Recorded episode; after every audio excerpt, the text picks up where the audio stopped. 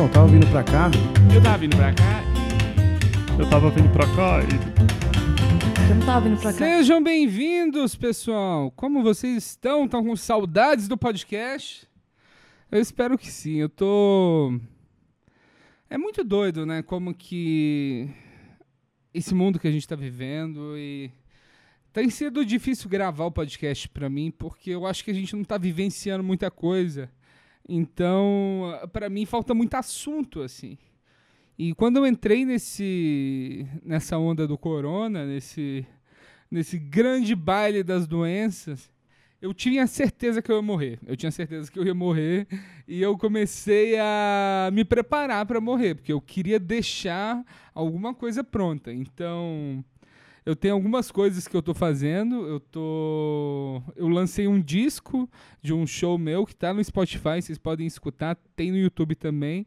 Chama Piadas Antes do Fim. Eu acho que esse é o nome. Será que é Piadas Antes do Fim? Deixa eu olhar aqui só pra ter certeza, né? Ai, ai, ai. E eu entrei nessa pira que eu ia morrer, então eu comecei a. Eu comecei a terminar meus projetos, sabe? Eu peguei um documentário que eu tava fazendo, eu decidi terminar um documentário bem sério sobre a piada do paraguaio, que deve sair no ar em breve, tá? Na fase de colorir já. Colorir é. Pra quem não sabe, é mexer na cor da- das duas câmeras diferentes para tudo ficar mais ou menos com a mesma pegada. Isso é bem chato, mas tá sendo interessante assim. Eu queria dar um feedback para vocês e que gostam do podcast, que escutam o podcast, que o podcast ainda não acabou. Ainda não acabou. Eu tô tentando mudar. Eu tô tentando mudar, tô tentando trazer novas pessoas, pessoas diferentes para gravar não só comediantes. Eu acho que eu comecei a eu comecei a fazer podcast, eu gostava muito do podcast do do Mark Maron, o WTF. E era um podcast de entrevista de comédia e ele foi migrando e começou a entrevistar pessoas muito diferentes de comediantes, começou a entrevistar presidentes, entrevistou Obama, eh, entrevistou Paul McCartney, umas coisas incríveis assim. E eu fico pensando se o meu podcast não pode ir para um lado desse. E eu tenho feito alguns testes, assim. Eu gravei. Hoje, no dia que eu estou gravando isso, eu gravei com um chefe de cozinha, um cozinheiro chama Checho Gonzalez, que é um cara bem importante aqui em São Paulo, da, da cena da cozinha, e um cara bem, bem maneiro, assim.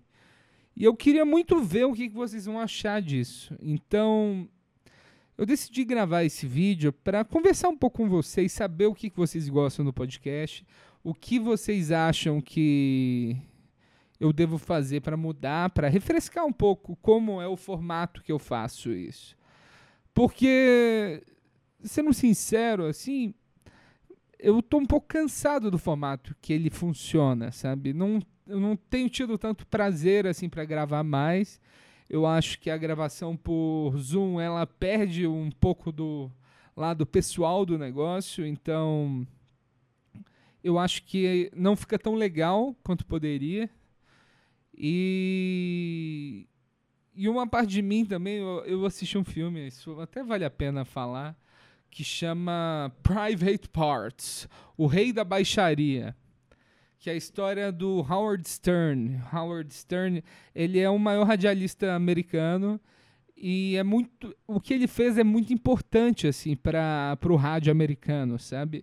Ele ele trouxe uma linguagem mais pessoal, ele tinha um programa de 5 horas por dia, então ele ia contando sobre a vida dele, ia trazendo coisas, ia fazendo quadros, vozes, sketches.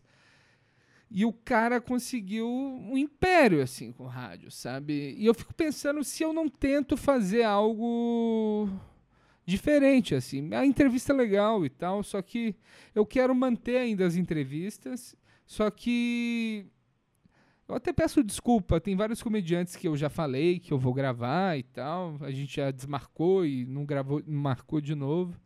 Isso eu quero deixar claro que é um vacilo meu, que eu sou muito desorganizado. Muito desorganizado, tá bom? Não é pessoal, é. Que às vezes, cara, a gente pega o podcast e a gente. Às vezes me dá vontade de gravar podcast com uma conversa que eu tive com a pessoa, sabe? E eu queria ter essa liberdade, para não ser uma coisa que é tipo, toda semana eu tenho que entrevistar alguém. Eu gosto muito de. Tipo, eu troco uma ideia, eu vejo, caralho, que foda esse ponto de vista, vamos gravar o podcast já. E é assim que eu gosto de lidar, porque eu tenho esse problema que eu não gosto de repetir as coisas. Eu não gosto de fazer a mesma coisa sempre. E a comédia, ela, ela me ajuda justamente nisso, porque mesmo você repetindo o material, você está sempre tentando alguma coisa nova, né? Você pode estar fazendo a mesma piada, mas você está tentando uma pausa diferente, está tentando uma intenção diferente, está tentando mudar as palavras. E, e eu, eu sinto que o podcast precisa de um pouco disso. Então, a partir da semana que vem, eu vou começar a lançar uns episódios e vão ter episódios diferentes. Então eu vou testar, vou experimentar. Eu queria que vocês que acompanham o podcast assistam e me digam, mandem uma mensagem no Instagram, lá no arroba Daniel Sartório, falando o que, que vocês acham. É... Pode criticar também. Dessa vez eu vou tirar a crítica do Amauri e vocês podem mandar a crítica diretamente para mim. Mas é isso, eu já essa, esse meu medo de morrer ele já passou. Não tô mais com esse medo todo, mas foi bom assim, porque eu acelerei umas coisas que estavam paradas. Esse documentário é, sobre a piada do matador paraguaio, eu filmei ele é, por volta de dois, três anos atrás. Dois ou talvez três, cara, talvez três. E tava engavetado porque eu achei que não tinha ficado tão boa a imagem eu achei que eu dei uns vacilos. Foi tipo. Foi a primeira vez. Eu escrevi um roteiro, eu dirigi, o, eu dirigi e também não tinha ninguém para montar o filme para mim. E eu comecei a. E eu dei uma brochada, assim, sabe? Porque olhei e falei. Tem um problema que a gente trabalha com publicidade, a gente está acostumado com produções exorbitantes. Então, eu esperava, eu acho, uma estética de um filme de comercial de Coca-Cola que custa 2 milhões de reais. No meu filme que eu juntei uma galera de amigos e a gente foi filmando, sabe? Então, sei lá, eu não, não achei que tava do jeito que eu gostava, faltava filmar só a minha parte. E nesses dois, três anos eu sempre vim tentando achar alguém para me ajudar a filmar, para me ajudar a editar isso. E eu peguei esse filme como um, um projeto para tipo, cara, eu vou fazer, eu vou fazer e foda-se. Vou fazer e foda-se. Eu vou, vou me filmar, vou estudar iluminação, vou estudar. Comecei, comecei a ver muito tutorial na internet sobre cinema, sobre storytelling, visual, né? E eu decidi terminar o filme, decidi montar eu mesmo e eu vi que, tipo, o filme tá legal, sabe? Eu fui adicionando algumas piadas, eu fui adicionando algumas coisas. E vai ser um filme de uns 12 minutos, um curta, que eu tô pensando como que eu vou lançar ele. Uma parte de mim tem vontade de mandar ele para esse festival de cinema para ver o que a galera do All Star Verde vai achar, sabe? Tipo, o que, que um crítico de cinema acharia de um filme extremamente idiota sobre uma piada do, do matador paraguaio? A outra, o outro lado, eu tenho vontade de postar no YouTube e no Instagram e pedir para todo mundo compartilhar. Porque tem esse problema, se inscreve em festival, você não pode divulgar, você não pode postar antes. Não sei por que uma regra dessa. Mas ele deve vir em breve aí, eu vou avisar vocês. Eu queria que vocês escutassem o, o álbum que eu postei, o Piadas Antes do Fim. Tá no, no Spotify, se digitando Daniel Sartori aparece, não é o pagodeiro que aparece lá. É... Esse show foi muito legal, cara. Eu queria falar um pouco sobre ele, que a gente é comediante, a gente tá sempre tentando um momento de naturalidade no palco, sabe? Eu faço comédia há quase cinco anos. E eu me senti no momento, assim, de caralho. É eu estava presente, eu estava engraçado, eu estava conectado com a plateia e o show foi foda por causa disso. E eu senti isso talvez umas 10, 15 vezes na minha carreira, sendo que é, 12 vezes foram no, nesse último ano. que foi quando eu realmente senti assim uma grande melhora, que eu estava conectando, as piadas estavam entrando mais forte. E esse show foi um show que eu me senti assim completamente presente, sabe? Foi um show que era um show de open mic lá no Paulista, no Paulista não, no Bexiga Comedy. E cara, foi um show tão bom. Eu entrei, tava tão enérgico assim, a plateia rindo muito. O Fernando Pedrosa, meu amigo, caiu da cadeira durante o show, isso é um spoiler. É... E eu decidi postar, são 21 minutos. Eu até brinco chamando de solo de 21 minutos. Mas eu não sei quanto tempo eu vou deixar ele disponível, porque esse material é um material que eu gosto muito, que eu acho que já tá com a cara, já tá maduro, que poderia ser gravado de uma forma boa, assim. É uma gravação terrível. Eu gravei com o celular. Infelizmente, eu saí feliz do palco, assim, que eles filmaram o show inteiro. Falei, caralho, vou ter um vídeo foda. Aí eu cheguei lá, o cara não tinha filmado o meu trecho. Aí eu, caralho, que merda. Vocês não fazem ideia como que é horrível isso, cara. Sempre que você vai filmar um show, se você decide filmar antes, não é tão bom. Ou se você viu que a câmera tá lá, você arregaçou e o vídeo não foi pro ar. Então, acontece essas coisas. A gente tá sujeito a isso, sabe? Por isso que eu por isso que eu fiquei feliz de ter esse áudio, de ter esse registro. E eu decidi lançar ele desse jeito. Então, peço que vejam lá e mandem para mim o que, que, vocês acharam, se vocês gostaram. Compartilhem com seus 5 mil amigos mais próximos. Todo mundo tem 5 mil amigos próximos, né? E vamos ver, vamos ver se consegue chegar em algum lugar. Mas é isso. A partir da semana que vem eu vou soltar. Tem três episódios gravados já. Tem o do Bruno Mota, que vai na semana que vem.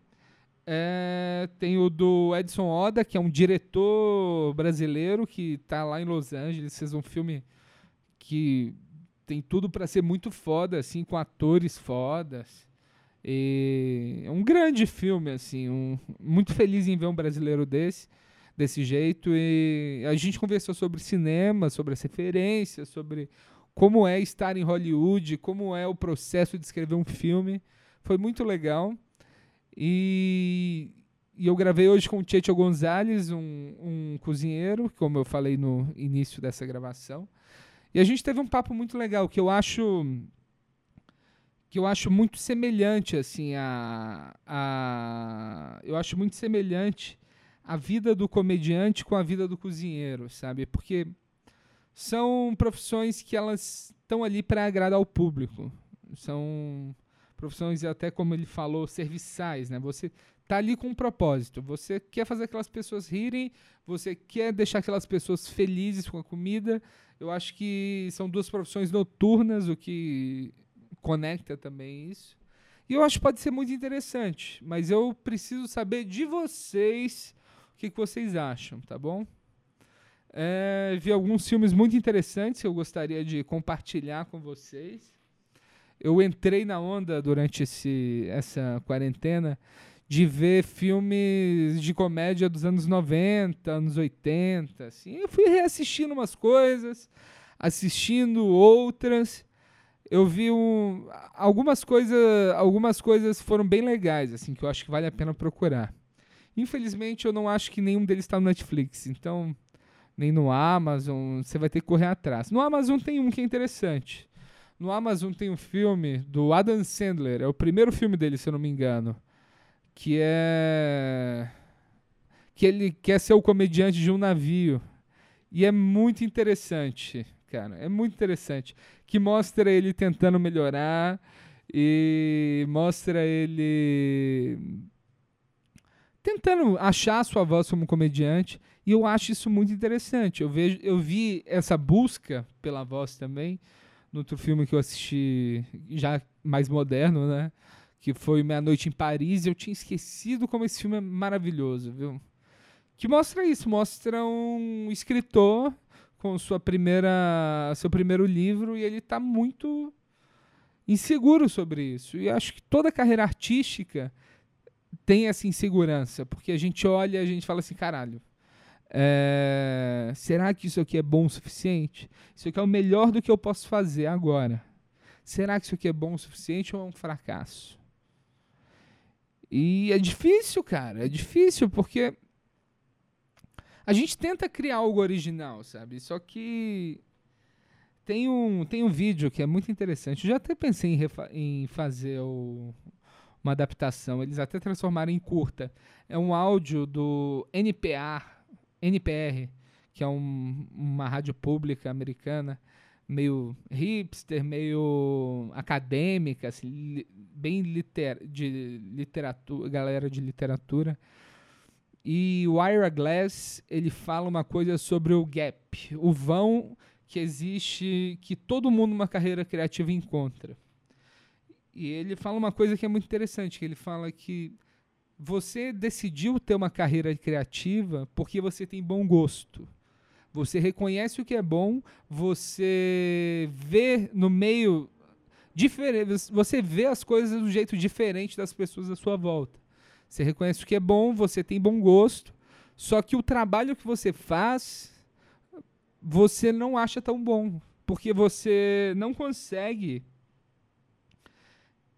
é essa frustração que aparece, né? Que ele chama do vão, que é tipo o vão que é o momento que você tá lá produzindo e você não acha que o que você fez é bom o suficiente, porque você sabe o que é bom o suficiente.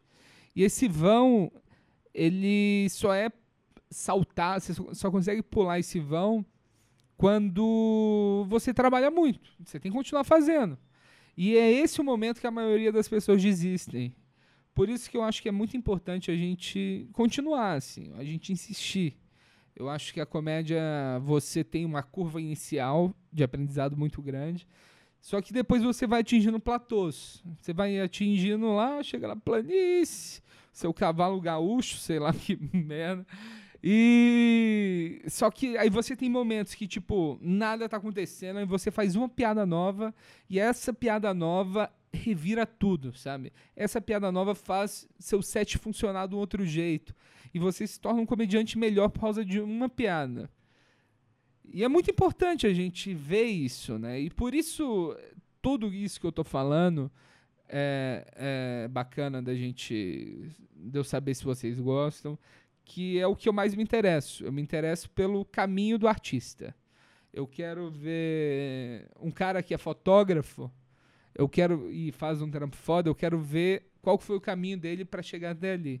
Um cara que é mágico, eu não tenho vontade de ser mágico. Eu tenho mão pequena, ridícula e não tenho disciplina para ficar treinando a mesma coisa várias vezes, não consegui aprender violão para usar disso direito.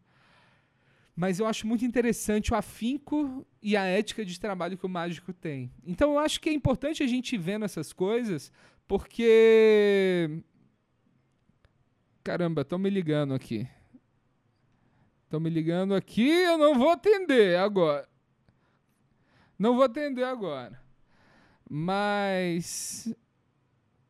Mas é isso, pessoal. Eu. Deixa eu ver se continuou gravando. Perdão, pessoal, tô de volta. Tive uma reunião, é, tive que interromper. Então, tava falando de filmes, Caminho do Artista, muitas coisas. E deixa eu pensar o que mais aconteceu além dessa moto desgraçada. Raiva que eu tenho desses. Pra que você põe um barulho desse na moto, né? O... Mas é isso, pessoal. É, eu já estava encerrando e eu queria agradecer vocês por escutarem e assistirem até aqui. E lembrando que em breve eu tenho uma grande novidade para vocês também, viu? Tô, um projeto que eu não falei aqui que sai agora em, em agosto. E eu tenho certeza que vocês vão adorar, tá bom? É, muito obrigado e é isso. Ficamos por aqui. Um abraço a todos. Então, tava vindo pra cá. Eu tava vindo pra cá Eu tava vindo pra cá e. Eu não tava vindo pra cá.